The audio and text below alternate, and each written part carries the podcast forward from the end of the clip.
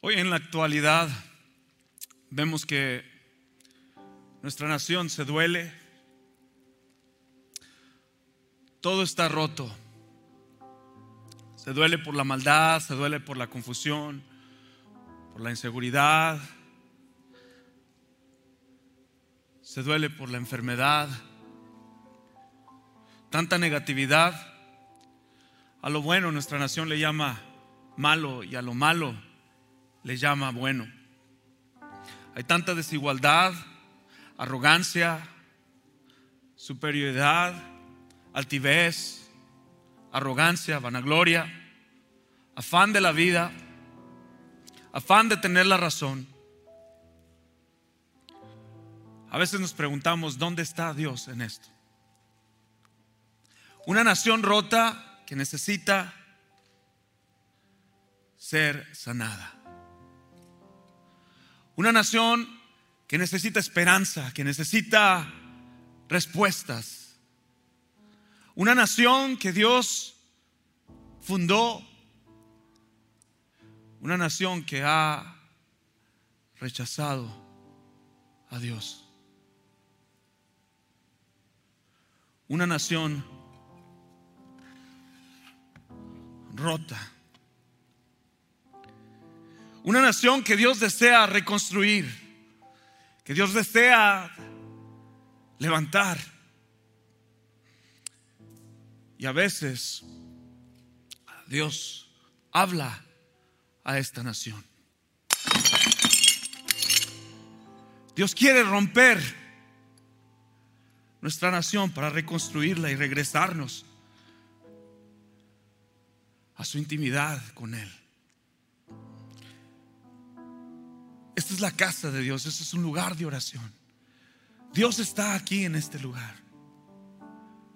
Dios tiene el control, no ha perdido. Dios no es un Dios de confusión.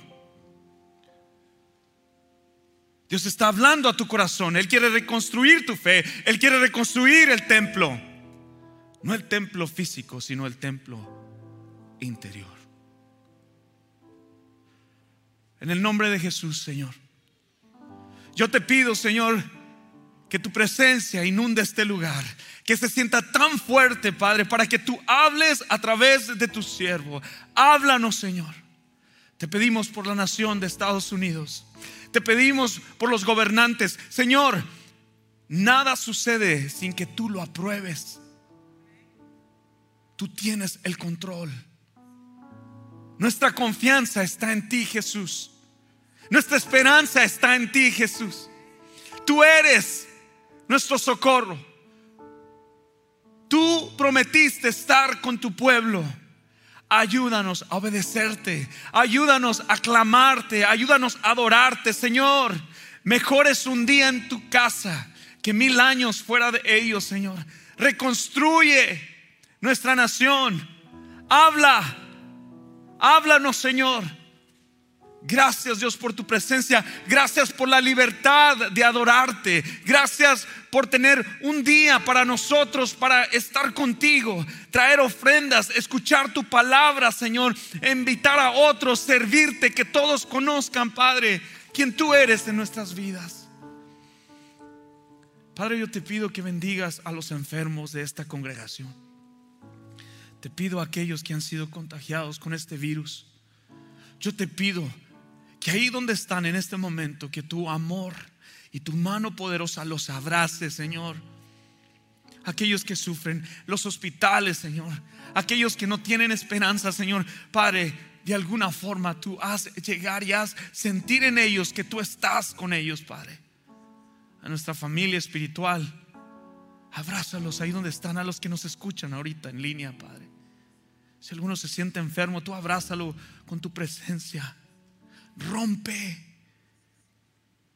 nuestros corazones. Quebranta nuestro corazón con las cosas que te quebrantan a ti. Aquí estamos. En el nombre de Jesús. Amén. ¿Qué debemos hacer, iglesia? ¿Qué debemos hacer? Dios quiere reconstruirnos de nuevo. Dios quiere hacer algo nuevo en nosotros. Él quiere que hagamos un lugar para Él. Desde el principio de la creación, Dios diseñó al hombre para tener comunión con Él. Desde el principio de la creación, Dios prometió que Él estaría con nosotros. Te hago esta pregunta, ¿en quién pones tu confianza? ¿Sabes? Porque lo que tú ves, lo que tú ves, es lo que tú llegas a creer y poner tu confianza en. ¿Qué es lo que ves? En Romanos 5:5 nos dice, y esta es la esperanza, no nos defrauda, porque Dios ha derramado su amor en nuestro corazón por el Espíritu Santo que nos ha dado. Hay una esperanza para nosotros. El Espíritu Santo nos da esa esperanza. Dios ha puesto su amor en nuestros corazones. Cada uno de ustedes tiene algo de Dios en su interior. Dios aprueba todo lo que sucede en este mundo. Dios lo aprueba. Dios lo permite. La clave para nosotros durante este tiempo, en este tiempo, la clave es poner nuestra confianza en Dios plenamente. Y creo fielmente que el error es que tenemos nuestros ojos puestos tanto en la tierra. Ese es el problema. Este lugar debe estar lleno. Este lugar Debe estar lleno de personas con hambre de Dios. Personas que anhelan estar en su presencia. Personas que desean tener intimidad con Dios. Personas que vienen y entregan ofrendas, entregan su mejor adoración, entregan sus cuerpos como olor fragante, sacrificio vivo al Señor. Y gracias a Dios por la tecnología que podemos llegarnos hasta donde tú estás. Y ahí desde casa Entrega tu ofrenda, entrega tu vida, entrega tu corazón. Aparta un tiempo para que puedas llenarte de Dios. Debemos seguir confiando en Jesús. Debemos seguir confiando en Jesús. Él es nuestra esperanza. Él quiere restaurar esos muros. Él quiere restaurar ese templo donde Él habita. Él quiere restaurar nuestras vidas. Hay esperanza en Jesús. Cuando el mundo nos dice, ya no se puede más, yo quiero decirte en esta tarde que hay esperanza en Jesús. ¿Cuántos creen eso? Vamos, díselo con tu voz. Hay esperanza en Jesús. Hay esperanza en Jesús. En segunda de Pedro 3:13 nos dice, pero según sus promesas nosotros esperamos, escucha, en un cielo nuevo y una tierra nueva donde reinará la justicia. Vivimos en una nación donde quizás tú sientes injusticia. Bueno, sabes, en el cielo reinará la justicia. Nosotros somos peregrinos, nosotros estamos de pasadita. Debemos de poner nuestra mirada en las cosas de arriba. Cuando Dios está ausente, la maldad siempre va a prevalecer. Y tú y yo tenemos la misión, el objetivo, tenemos la promesa de Dios sobre nuestras vidas, de buscarlo a Él, de caminar con Él, de tener intimidad con Él. Te hace bien, es de beneficio para ti que escuches, medites en su palabra, que lo adores, que le sirvas. Cuando le sirves, tu amistad con Dios se hace más fuerte. Cuando tú le adoras, entiendes que hay uno más grande que tú. Cuando tú le sirves, te pareces más a Jesús. Cuando tú obedeces sus mandamientos, es cuando tú empiezas a recibir la promesa. He escuchado a muchos decir, la promesa de Dios, la promesa de Dios. Sí, Dios quiere mis promesas y este año 2021 va a ser de promesas. Escucha bien, no hay promesa sin obediencia. I'm sorry, la Biblia lo dice y la Biblia lo enseña. No hay promesa sin obediencia. La semana pasada estuvimos viendo y empezando este, este libro de Nehemías, el cual para mí ha sido de gran bendición durante estas semanas de ayuno hemos apartado para buscar de Dios, para ser más sensibles a Dios. Y la palabra de Dios en el libro de Nehemías está llena de muchas lecciones. Este libro habla acerca del liderazgo. Si quieres realmente aprender a liderar, te invito a que leas el libro de Nehemías. Estuvimos viendo, y quiero resumir ¿verdad? lo que estuvimos viendo en el capítulo 1 y en el capítulo 2. El mensaje en esta tarde lo he titulado Con espada y espátula. En los tiempos de Nehemías podemos comparar a lo que estamos viviendo en este momento. No había adoración. En el, primer capítulo no había una comunidad, no había seguridad, no había esperanza, realmente no había responsabilidad por todo lo que estaban afrontando. En el capítulo 1 y 2 lo vimos. Sabes, a través de la historia en el Antiguo Testamento sabemos que Zorobabel trató de restaurar el templo, trató de restaurar la adoración, Esdras trató de restaurar la gente, la comunidad, y aquí tenemos a Nehemías que trató de restaurar la ciudad, las murallas y la seguridad. Nuestro les decía que nuestra nación está en dolor y confusión e incertidumbre y desesperación y sin esperanza. Dios quiere restaurar y no va a restaurarlo con fuerzas de hombres, con personas en gobierno, con estatus político. Dios lo va a hacer con el Espíritu Santo.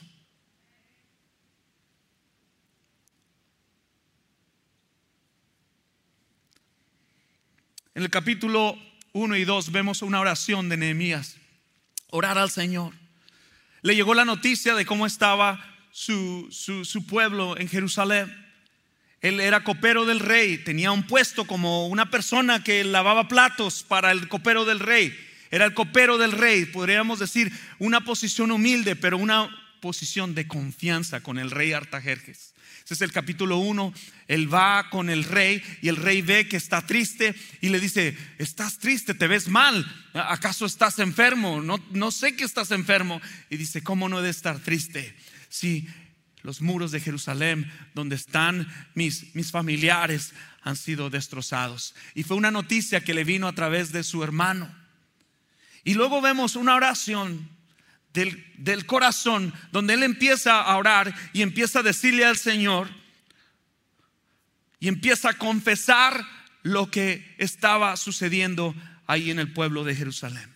Ya no había adoración, había sumos sacerdotes y sacerdotes, pero ya los sacrificios que ellos traían no hacían sentido. Es simplemente estaban en un lugar físico, pero no había conexión de espíritu con Dios Jehová. Y eso le daba mucha tristeza a Nehemías.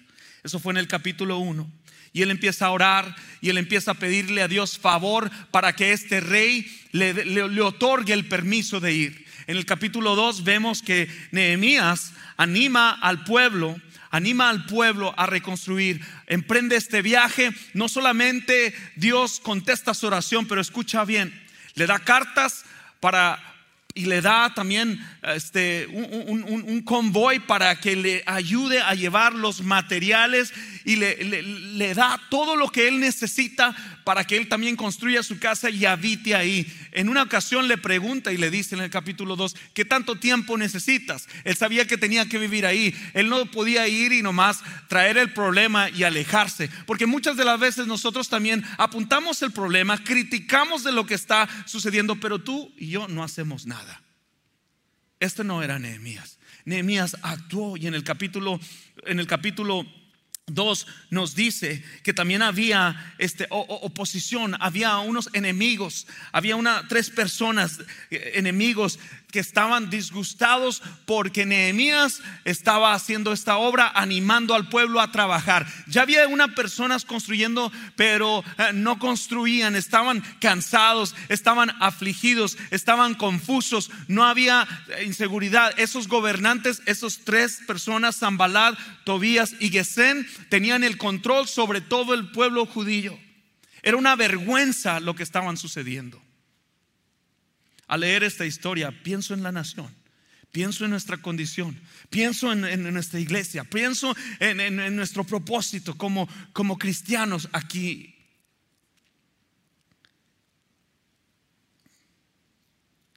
Eran 10 puertas y 35 paredes. Vemos aquí que Nehemías activa y anima a todo el pueblo judío a trabajar y lo logra. En el capítulo 3, en el capítulo 3, te voy a invitar a que lo leas en casa. En el capítulo 3 hay una historial de personas, sacerdotes, sumos sacerdotes, gente de diferentes lugares de ahí de alrededor trabajando. Nombres específicos. Todo lo que termina con itas, esos eran las personas. Puedes nombrar hasta 50 plus personas que estaban involucrados en este trabajo de reconstruir los muros me hago esta pregunta, ¿qué hacemos nosotros con todo esto que estamos pasando? A lo mejor te haces, ¿qué debemos hacer, JP? Pues sabes que tenemos que sentar bloques, tenemos que sentar ladrillos, tenemos que trabajar, echar manos a la obra. No podemos tomar un paso hacia atrás, no podemos esperar, tenemos que seguir edificando, tenemos que seguir trabajando. Dios quiere hacer algo con nosotros, con su pueblo, y es tiempo de reconstruir. Alguien diga amén. Que puedes ver. No hay temor de Dios. No hay comunidad. No hay seguridad. En el capítulo 3 vemos toda esa lista de personas ¿Por qué los registra la Biblia? Porque son importantes. Cada nombre que trabajaba para la obra, para construir ese muro, era importante y por eso se registra aquí en la Biblia. Yo no sé tú, pero ¿qué estás haciendo para Dios por la causa? ¿Qué estás haciendo por la causa? Gracias a Dios por la fidelidad de la iglesia, que podemos llevar el mensaje de salvación. Gracias a Dios que somos parte de la causa, que estamos trabajando para la causa. A lo mejor tú no has hecho nada para la causa. Les decía la semana pasada que a veces les preguntas a los hombres, ¿cómo estás? Mucho trabajo, mucho trabajo, mucho trabajo y para la causa, nada para la causa. Estas personas registradas en el capítulo 3, cada uno de ellos, muchos nombres, escucha bien, eran líderes, gobernantes, reyes, eran ahí influentes, todos estaban trabajando. Nehemías los animó a todas a trabajar. No había roles pequeños, ni grandes, ni chicos. Todos eran importantes. Todos estaban sentando ladrillos. Sabes, tu percepción, tu percepción sobre las cosas actuales es realmente tu paciencia. Debemos seguir confiando en el Señor Aquí Nehemías estaba confiando en el Señor. En cada momento él le recordaba al pueblo, confíen en Jehová.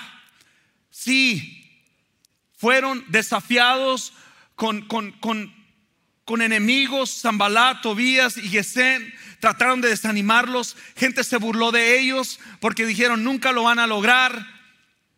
Estaban tratando de desanimarlos. Estos tres hombres querían el control, sabían sabían que los iban a perder, iban a, iban a perder el dominio que ellos tenían sobre ellos, la opresión que ellos tenían sobre ellos.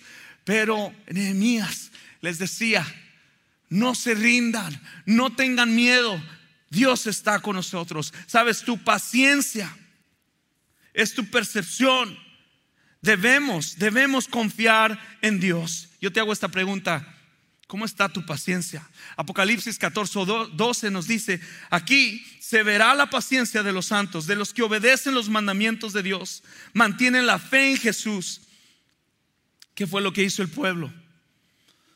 Todos a trabajar, manos a la obra, reconstruir juntos, hacedores, no solo oidores. Santiago 1.22 nos dice, hacedores de la palabra, no tan solamente oidores. Todos entraron a la misión.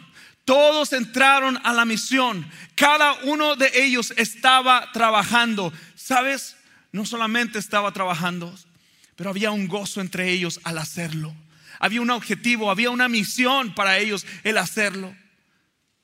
Sabían que habían fallado a Dios.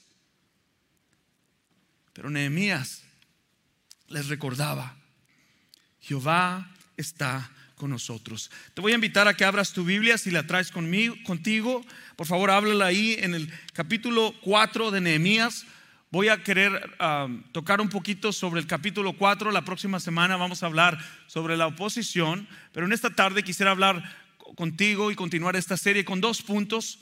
Y creo que son importantes para nosotros durante este tiempo y quiero animarte. Estas palabras que tengo para ti es para animarte, es para sacudirte, incomodarte de parte de Dios, para que tú entres en misión y que construyamos juntos lo que Dios nos ha encomendado. En Nehemías 4, 13 al 22.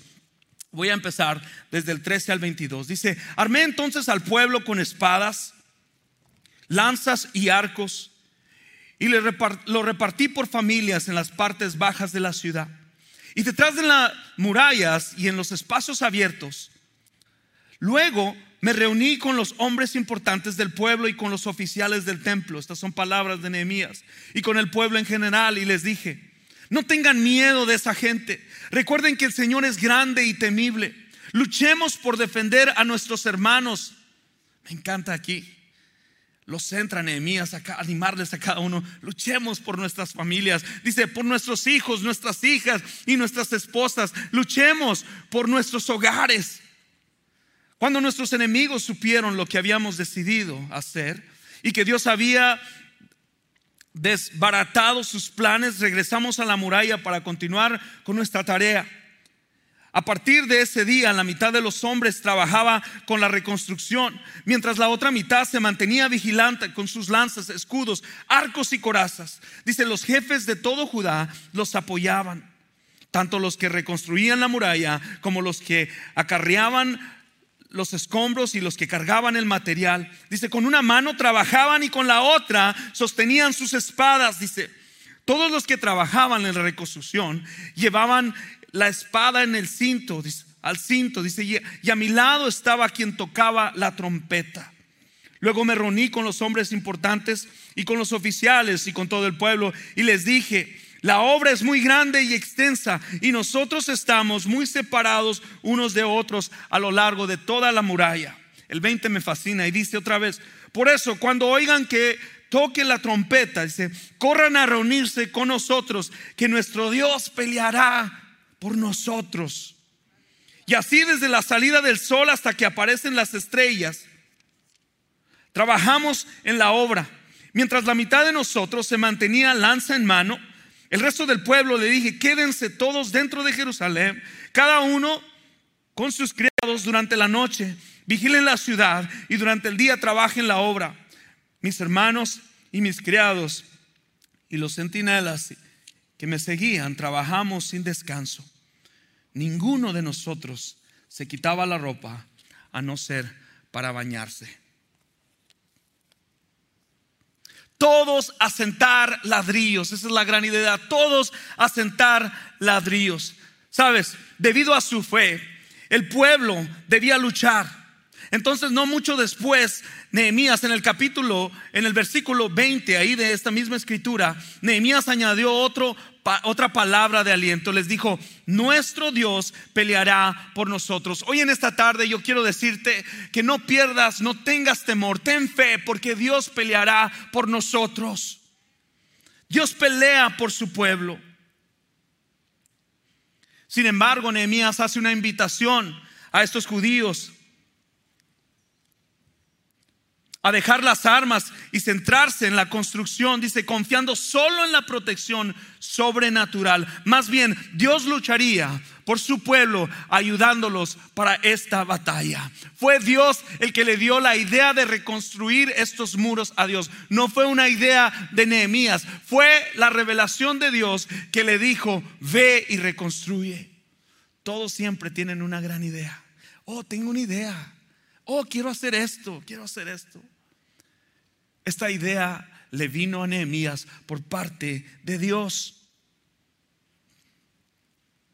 Nosotros como cristianos a veces parecemos actuar como si hubiera un muro muy rígido entre, entre, entre, entre seguir nuestra propia agenda y, y esperar pasivamente que Dios actúe.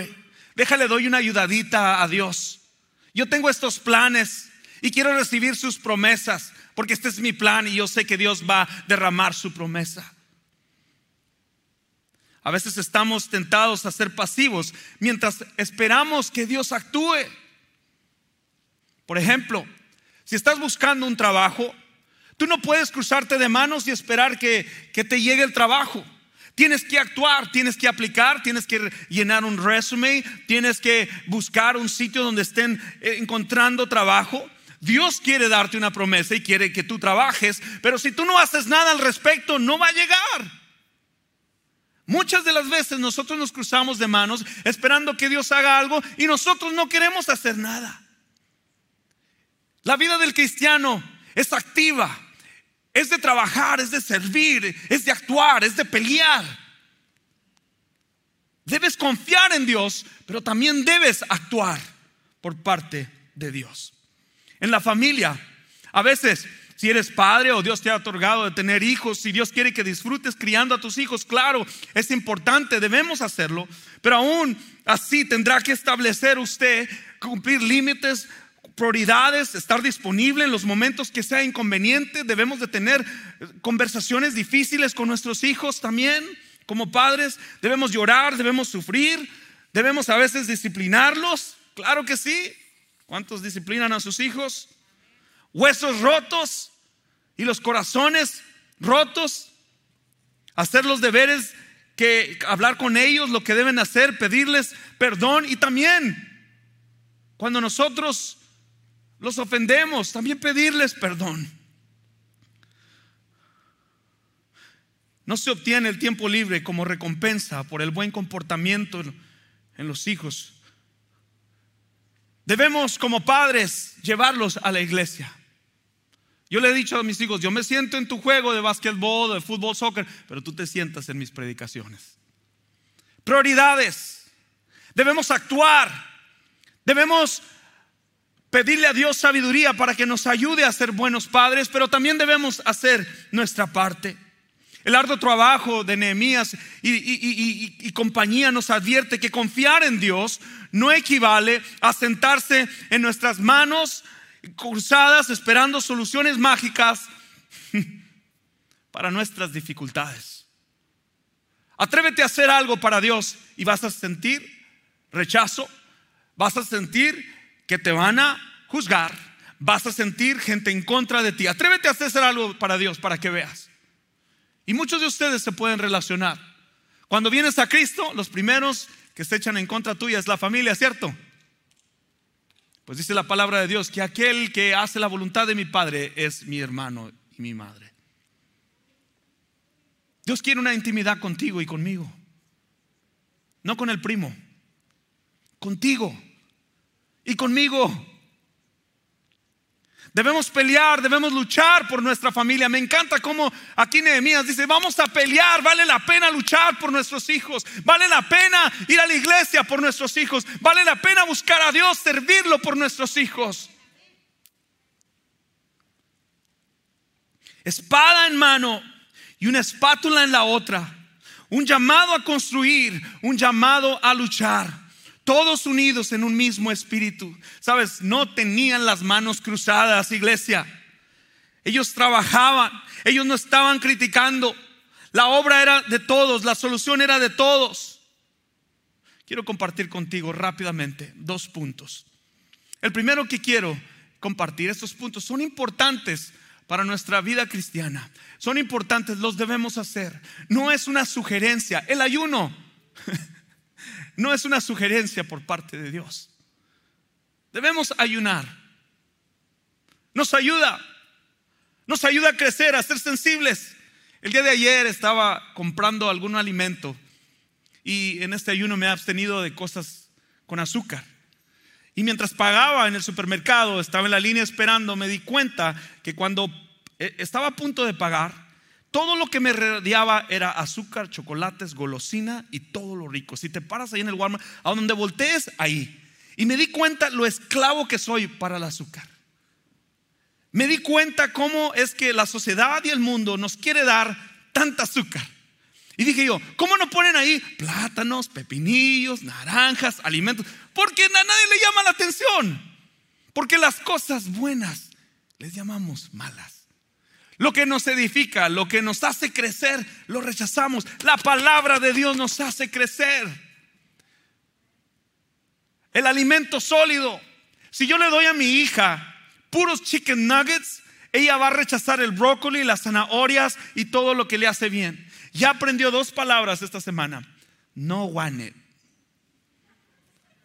A la edad de dos años, creo que los niños empiezan a tener una voluntad extrema. No want it. No want it. Habemos muchos cristianos así, que cuando se trata de las cosas de Dios, no want it.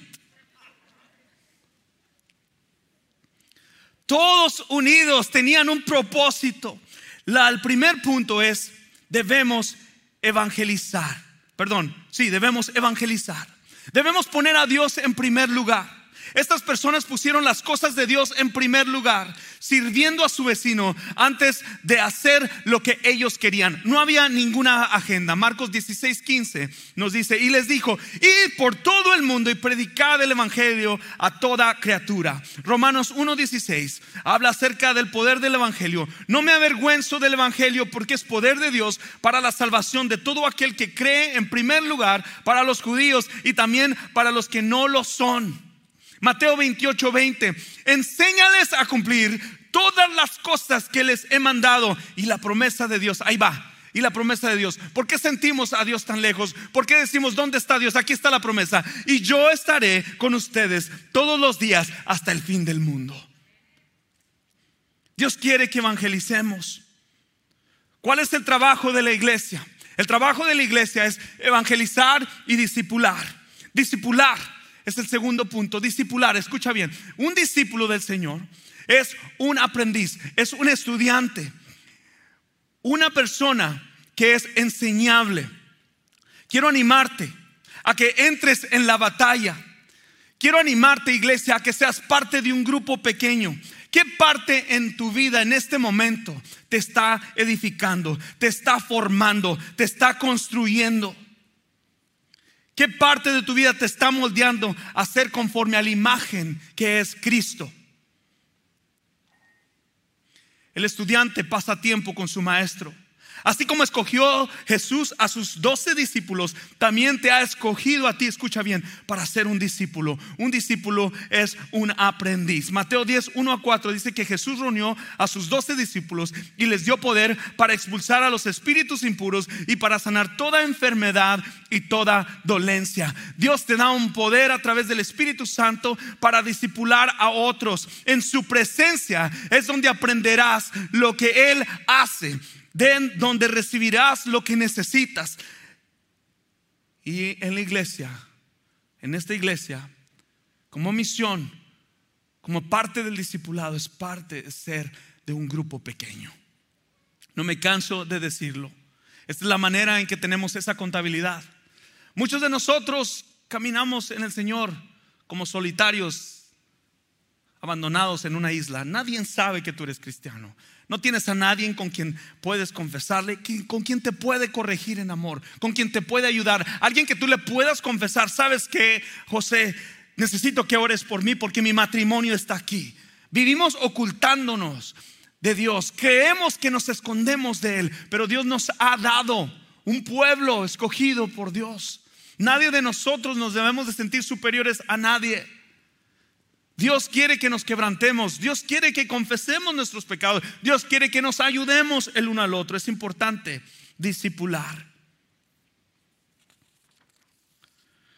El trabajo nunca será más profundo, escucha bien, de lo que tú mismo has, has hecho o estás dispuesto a hacer. Tienes que ir más profundo. Yo creo fielmente que en este 2021, este va a ser el año de más crecimiento espiritual para tu vida, lo creo. Yo quiero eso para mí. Yo empecé el año teniendo un journal de oraciones y ahí escribo porque me gusta, me gusta hablar, me gusta componer, pero nunca lo había hecho. Empecé a, escribir mis oraciones y ahí las pongo en el Señor y se las entrego al Señor. Para mí es algo como, como nunca lo he hecho. Escribir mis oraciones me ha ayudado a crecer. Empieza por leer un libro. ¿Tienes un plan espiritual para tu vida en este 2021? Solamente la inscripción del Gold Gym, ¿verdad? Y la que en tres meses se desvanece. Construye en tu eternidad. Construye con la palabra de Dios. Cómete un salmito. Almuérzate un salmito. No oigo a Dios hablar, pastor. Yo no lo oigo. No lo oigo. ¡Abre la Biblia! Lee la palabra de Dios. Abaja la aplicación. Te la lee. No tienes ni que verla. Te la lee. Ponte los headphones. Somos tan bendecidos. Jesús no está en crisis. Jesús está activo. Jesús está aquí. Jesús es poder. Jesús quiere reconstruir tu fe. Este 2021 va a ser el año que vas a crecer espiritualmente. El mejor de los años. ¿Cuántos creen eso? Nos ponemos a trabajar. ¿Quién quiere sentar ladrillos? Levanta su mano si usted va a sentar ladrillo. Hay que sentar ladrillo. Hay que sentar ladrillos. Críticas siempre las vamos a tener. Siempre las vamos a tener. Segunda de Timoteo 3.1 dice, también debes saber que en los últimos días vendrán tiempos peligrosos y que habrá hombres amantes de sí mismos. Wow, sígueme, follow me, dame likes. Las redes sociales pueden ser algo hermoso que Dios puede usar para traer esperanza a un pueblo caído, pero también pueden ser muy peligrosas. Dios está viendo los corazones. De Él nadie no podemos burlar. Dios está advirtiendo que en los últimos días vendrán personas amadoras de sí mismo. Primera de Corintios 15, 57 al 58. Pero gracias sean dadas a Dios que nos da la victoria por medio de nuestro Señor Jesucristo. Así que, amados hermanos míos, manténganse, escuchen, firmes y constantes y siempre creciendo en la obra del Señor, seguros de que el trabajo de ustedes en el Señor no carece sentido. En otras palabras, el trabajo del Señor no es en vano. Tú estás aquí y tu tiempo invertido no es en vano. Sirve al Señor con todo tu corazón. Que este 2021 tú lo sirvas. Entra en misión. Entra en misión. Entra en misión con tu iglesia, con la visión de tu pastor. Da el primer paso de estar en misión. Como iglesia tenemos seis S. Nuestra misión es ayudar a amigos a seguir a Jesús con devoción. Es ayudarte a ti. Yo te invito a que des un paso. Al entrar tú recibiste esta tarjeta. Yo no te voy a decir que hagas los seis. Empieza con uno pequeño. Ser invitado. Alguien te invitó, alguien te dijo, existe aquí una iglesia, Gateway Fellowship Español, haz lo mismo tú con otra persona. Invítalos a la iglesia. Antes de que tú vinieras, estábamos aquí orando y el, el productor estaba diciéndonos, este lugar se va a llenar. Y créeme, yo como pastor no estoy enfocado en los números, sino en la calidad, en que tú crezcas, en la madurez de Dios para tu vida que entiendas que los propósitos de Dios van más allá de tu expectativa. Dios tiene el control de todas las cosas. El pueblo de Jerusalén estaba trabajando, manos a la obra, espátula y espada, evangelismo y discipulado. Todos eran importantes. Cada nombre le importa a Dios. Comprométase usted a ser parte de un grupo pequeño. Líderes, quizás algún tiempo lideraste un grupo pequeño, comprométete otra vez. Comprométete otra vez a liderar un grupo pequeño. Hay que comprometernos, iglesia, a evangelizar. Empieza con este paso pequeño. Invita a alguien a la iglesia. Invite someone to church. Mientras ayunamos, yo te quiero invitar a que tomes la iniciativa durante este tiempo de testificarle a alguien de Cristo. Dios va a poner en ti a quien tú le vas a compartir el mensaje del Señor. Mientras pasas este tiempo de intimidad, activa lo que estás recibiendo. El ayuno es para soltar aquello que nos distrae. Somos distraídos. Nuestra mirada está puesta en lo terrenal y no en Dios. Yo quiero que tú pongas tu mirada en Jesús. Maldito el hombre que confía en el hombre. Pon tu mirada en Jesucristo.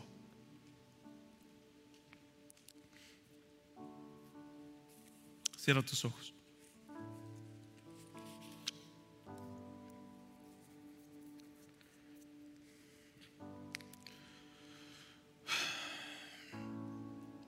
Señor, tú nos encomendaste a ser discípulos, a que fuéramos a todos los confines de este mundo.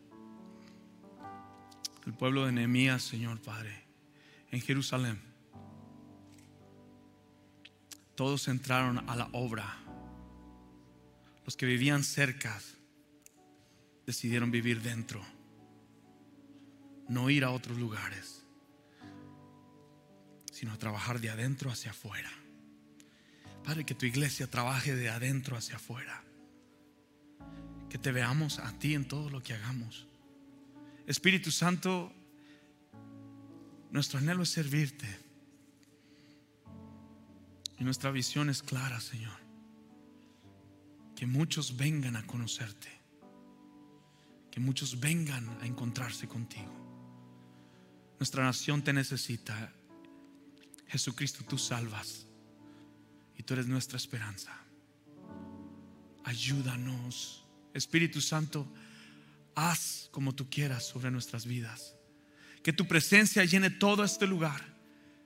Padre, que tú vayas con nosotros, que no solamente este sea un momento, Padre, el cual solamente sea un momento, sino que sea algo por siempre, algo que nos siga hasta nuestra casa. Padre, que los que nos están viendo en línea aquí ahí, tu presencia también esté tan palpable en sus vidas. Ayúdanos, Espíritu Santo, te necesitamos. Ayúdanos a evangelizar y a discipular, que está en tu corazón, Padre. Gracias, Dios, por tu palabra. Ayúdanos a ser ese pueblo que está reconstruyendo, ese pueblo, Señor, que está trabajando con gozo, sirviéndote. Es un privilegio servirte, es un privilegio estar aquí. En el nombre de Jesús. Gracias, Señor, por este tiempo. No quiero tomar dejar la oportunidad de, si hay alguien aquí, una persona que no tiene una relación con el Señor, que no ha recibido a Jesús como su único y suficiente Salvador, o quizás tú nos ves en línea, quizás no tienes una relación con Dios. Pues sabes, Jesús nos dio el mejor, Dios nos dio el mejor regalo de enviar a su Hijo Jesús para que todo aquel que en Él cree, si tú crees en tu corazón, si estás aquí hoy o estás viendo en Melina, si tú crees en tu corazón que Jesús es el Hijo de Dios y que Él resucitó de entre los muertos y al tercer día, Él murió por ti y por mí para el perdón de mis pecados, Él perdona todos nuestros pecados. Y quiero ser bien específico. Dios está hablando a esta nación a arrepentirnos. Dios te está hablando a ti, iglesia, a que nos arrepintamos. Nehemías oró arrepintiéndose por lo que había hecho el pueblo. La adoración estaba rota en el templo. Y yo sé que Dios está haciendo algo nuevo, pero si no tienes una relación con Dios, tú no puedes reconstruir nada. Porque Dios es el dueño de todo, Él es el camino, Él es la verdad y la vida. Jesús es el camino, la verdad y la vida. Así es que si tú quieres hoy recibir a Jesús como tu único y suficiente Salvador y te arrepientes, escucha bien, arrepiéntete de tus pecados. Este es, realmente es el arrepentimiento genuino. Es, no es entender con nuestra mente, ah, sí, yo creo en Jesús, es arrepentirte. Y arrepentirte conlleva una acción. Una acción de 180 grados. Arrepentirte es dejar lo viejo y entrar a lo nuevo. Arrepentirte no es una decisión de 90 grados. Ah, sí me arrepiento, yo creo en Jesús nos vemos el otro domingo, Señor. No, es arrepentirte de esta vida que llevas y entrar a una vida nueva en Jesucristo. Si hoy quieres una vida nueva en Jesús, acéptalo. Él está tocando la puerta de tu corazón. Él está tocándote ahí, ahí donde estás. Ya sea en línea o estés aquí, Él está tocando la puerta de tu corazón. Discúlpame por hacer esta invitación tan larga, pero es bien importante. El arrepentimiento es bien importante para que Dios pueda cambiar. ¿Lo quieres recibir hoy? Levanta tu mano si quieres recibir hoy a Jesús, si quiero celebrar contigo. ¿Alguien lo quiere recibir hoy? ¿Alguien lo recibe hoy? Eso quiere decir que ya lo tienes. Eso quiere decir que es tiempo de evangelizar y es tiempo de discipular. Eso quiere decir que Dios va a despertar un hambre espiritual por ti. Y yo quiero animarte. Ponte de pie. Ponte de pie. Señor, no queremos ser una iglesia pasiva. No queremos calentar banca. Queremos que muchos vengan a conocerte. En el nombre de Jesús, activa tu iglesia, Señor. Con el poder de tu palabra. Perdónanos porque te hemos fallado. Perdónanos si no hemos adorado bien. Perdónanos si, si, nuestro pecado, Señor, ha tomado lo mejor de nosotros. Padre, tú renuevas mi ser cada día. Y tú reconstruyes mi vida, Señor. De manera que todo aquel que está en Cristo, nueva criatura es, las cosas viejas pasan, porque así es tu voluntad, Señor. Hacer nuevo, reconstruir lo roto. Nuestra iglesia te necesita, nuestra ciudad te necesita. Gracias Dios por tu presencia. En el nombre de Jesús, adora con todo tu ser, celebra conmigo y dale un fuerte aplauso al Señor. Su presencia está aquí. Adórale con todo tu corazón. Este es momento de altar, es la casa de Dios, es un lugar de encuentro con Dios. Vamos, adórale.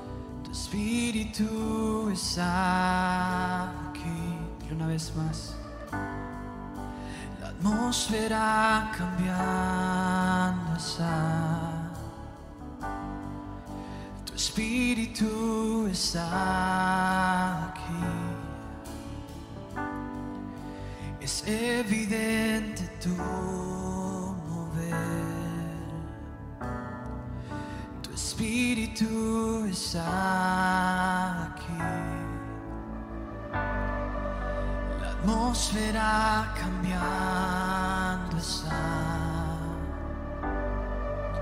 Tu Espíritu está aquí. Es evidente tu mover. Tu Espíritu está este lugar, derramando tu amor, tu amor me envuelve. He venido por ti y a tus brazos de amor, tu amor me envuelve.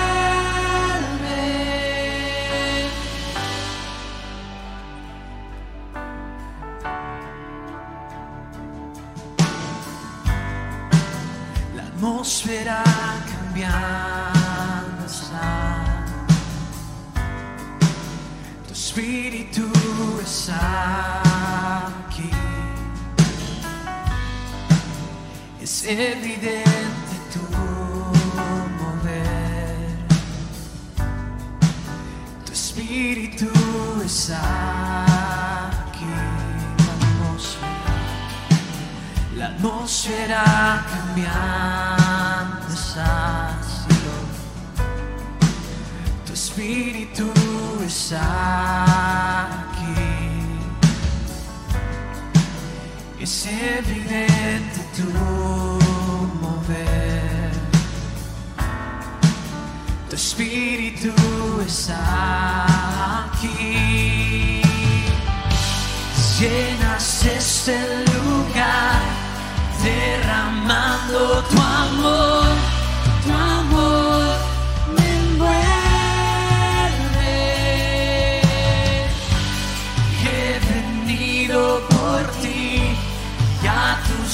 tus brazos de amor, tu amor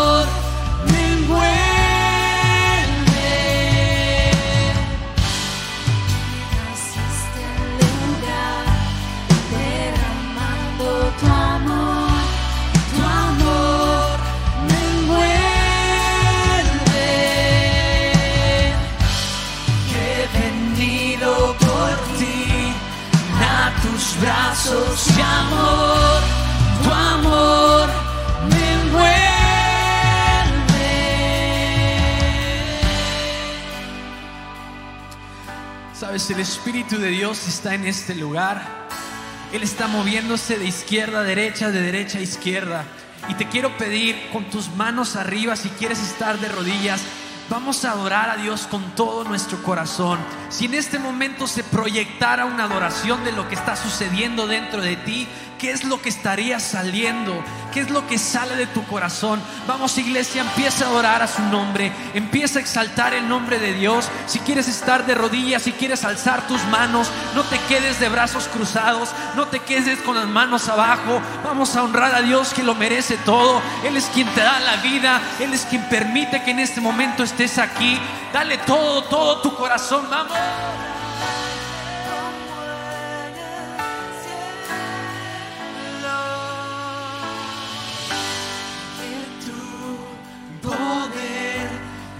this year.